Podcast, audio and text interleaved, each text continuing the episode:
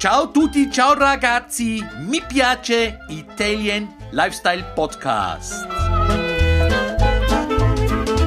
Ciao ragazzi, Servus Italien Freunde. Hier meldet sich Christoph am Mikrofon. Unser erster Podcast für Mi Piace, den Italian Lifestyle Blog, den ihr vielleicht kennt, www.mipiace.at und auch auf Facebook zu finden, auf YouTube, Twitter, auf Instagram.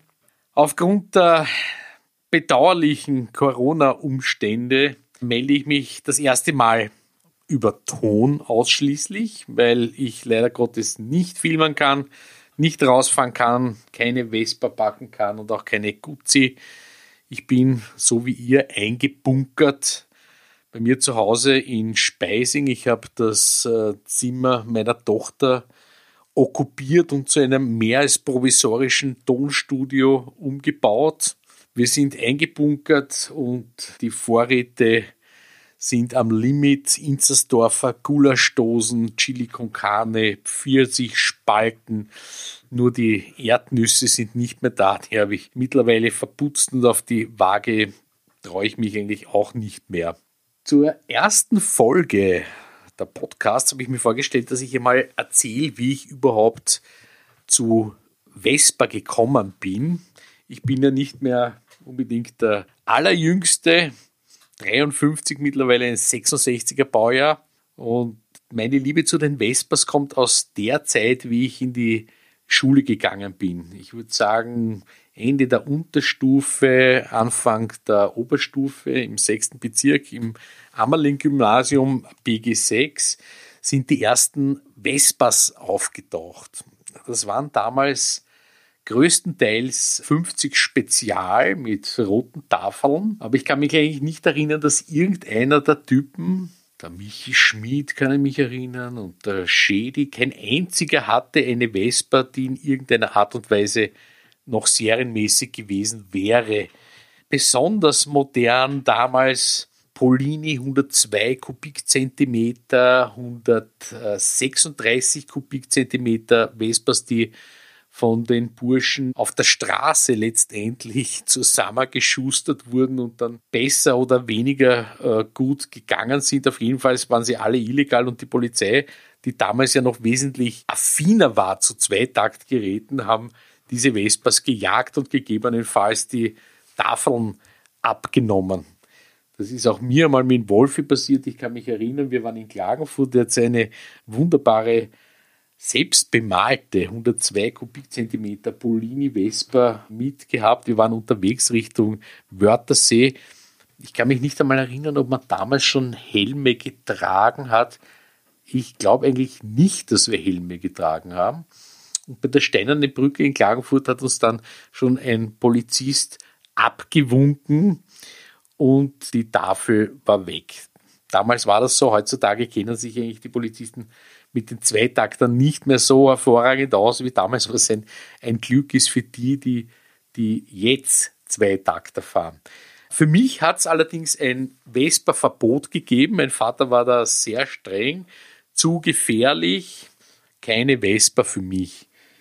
Das hat sich dann erst so mit 18, glaube ich, ein wenig gelegt und es kam ein Puch Maxi ins Haus, das ein Freund meines Vaters gewonnen hatte und uns irgendwie übermacht hat, verkauft hat oder geschenkt hat. Ich weiß es nicht mehr genau. Das war mein erster motorisierter Untersatz. Ungefähr so 83, 84 in Wien. Ich bin aber schon Vespas gefahren von Freunden. Fuzzi kann ich mich erinnern, das war übrigens eine der wenigen Vespas, die damals noch original waren. Eine rote 50 Spezial.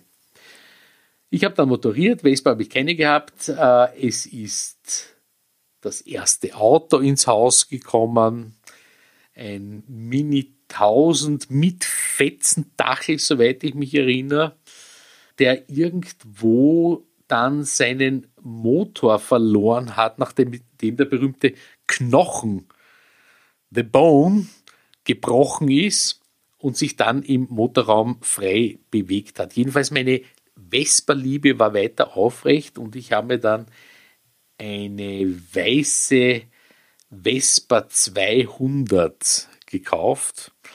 Sehr günstig gekauft, in einem wunderbaren Zustand. Vespas waren dann, glaube ich, nicht mehr so populär. Das war eine Zeit, in der eher Enduros gefahren wurden, XD 500, XD 600, Denare, die erste GS 80 ist rausgekommen. Es war also eher motorradorientiert die ganze Zeit. Ich habe mir aber meinen Traum erfüllt und eine 200er gekauft, die ich dann glücklich gefahren bin. Eine Zeit lang in Wien sehr stolz, bis ich am Gürtel eines Tages, ich kann mich noch ganz genau erinnern, äh, einen ziemlich schweren Unfall gehabt habe. Ich bin Richtung Otterkringer Straße hinuntergefahren, in der linken Spur natürlich weit vor den anderen Autos, weil ich durchgezogen habe bei einer Kreuzung und ich komme auf eine dieser Seitengassen zu, die unter den Bögen zum Gürtel kommen und es bleibt ein Auto stehen und ich bin ungefähr 40, 50 Meter vorm Auto, bremse kurz, fahre weiter, er bleibt stehen und in dem Moment, wie ich durchziehe, fährt der Typ hinaus, ohne mich zu sehen. Ich habe noch nach rechts verreißen können und bin mit dem linken Schutzschild in die Front dieses Autos hineingeknallt, drüber geflogen, liegen geblieben. Die Autos hinter mir haben den Gürtel abgesperrt. Und das war es dann eigentlich einmal mit meiner Vespa-Karriere am Anfang. Ich habe mich mäßig äh, schwer verletzt, Schulterluxation, das war das Einzige. Ich bin offensichtlich über den Wagen drüber geflogen und auf der Schulter aufgekommen oder ich habe mich so lange am Lenker angehalten, dass es mir den Arm quasi aus der Schulterpfanne herausgerissen hat. Gut, das war's und meine Autokarriere hat dann eigentlich erst so wirklich begonnen. Trotzdem, die Vespas haben mich nicht losgelassen und Jahre später habe ich mir wieder eine Vespa besorgt bei einem oberösterreichischen Händler. Ihr werdet ihn wahrscheinlich kennen. Das ist der Stoffi, der sehr viele Vespas aus Italien importiert. Auch meine ist eine importierte PX 150 aus dem 99er Jahr, also eine der ersten Millenniums mit einer Scheibenbremse vorne, weil ein Minimum an Bremskapazität äh, wollte ich dann doch irgendwie haben. Und das ist seit vielen, vielen, vielen Jahren meine Vespa. Sie ist original, bis auf den Auspuff, der doch ein, ein wenig mehr Power gibt. Aber ich wollte die Vespa eigentlich ähm, nicht modifizieren, weil sie einfach so brav läuft. Außer ein paar Baudenzügen oder einer neuen Batterie hat sie nie irgendwas gebraucht. Sie läuft zuverlässig. Wirklich ein, ein, ein wunderbares Gerät in Schwarz. Und ich glaube, ich werde sie auch für immer behalten. Es hat sich dann aber ein Zufall ergeben mit einem Bekannten bei Styria, bei der Digital One Styria, der Clemens, der hat jemanden gesucht, der Vespa-affin ist. Der einzige, der ihm eingefallen ist, war offensichtlich ich und wir haben dann begonnen, für die Digital One, für das Wirtschaftsblatt genau genommen Videos zu drehen. Und das waren die ersten Videos, die ich in Kooperation mit äh, Faber gemacht habe, mit dem Importeur für Vespa, Moto Guzzi und Piaggio in Österreich. Und daraus hat sich eigentlich eine sehr langjährige und sehr freundschaftliche Kooperation ergeben. Für mich natürlich eine tolle Sache, weil ich liebe Roller fahren. Ich fahre wahrscheinlich lieber Roller als Motorrad, vielleicht auch besser Roller als Motorrad. Jedenfalls hat sich diese Möglichkeit ergeben im Social Media Bereich, im Content Bereich und so komme ich jetzt eigentlich regelmäßig zu den neuesten Rollern, sowohl aus dem Piaggio Stall, lieber die Beverlys, Medley jetzt ganz neu herausgekommen. Natürlich die MP3s, die 350er und 500, die, die schweren MP3s, die ich auch ganz gern fahre. Am liebsten fahre ich allerdings aus der Piaggio Range die Beverly 350.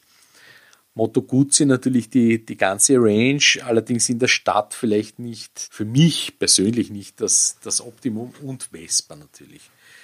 Die GTS 300, auch ein ganz, ganz großer Liebling von mir.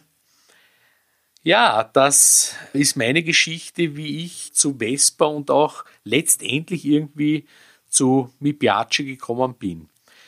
So, ich hoffe, es hat euch gefallen. Es ist eine kleine Einführung in unsere Serie vom Podcast, die von vielen sehr unterschiedlichen Personen gestaltet wird, die alle ihre eigenen Eindrücke und Bezüge zu Italien einbringen werden.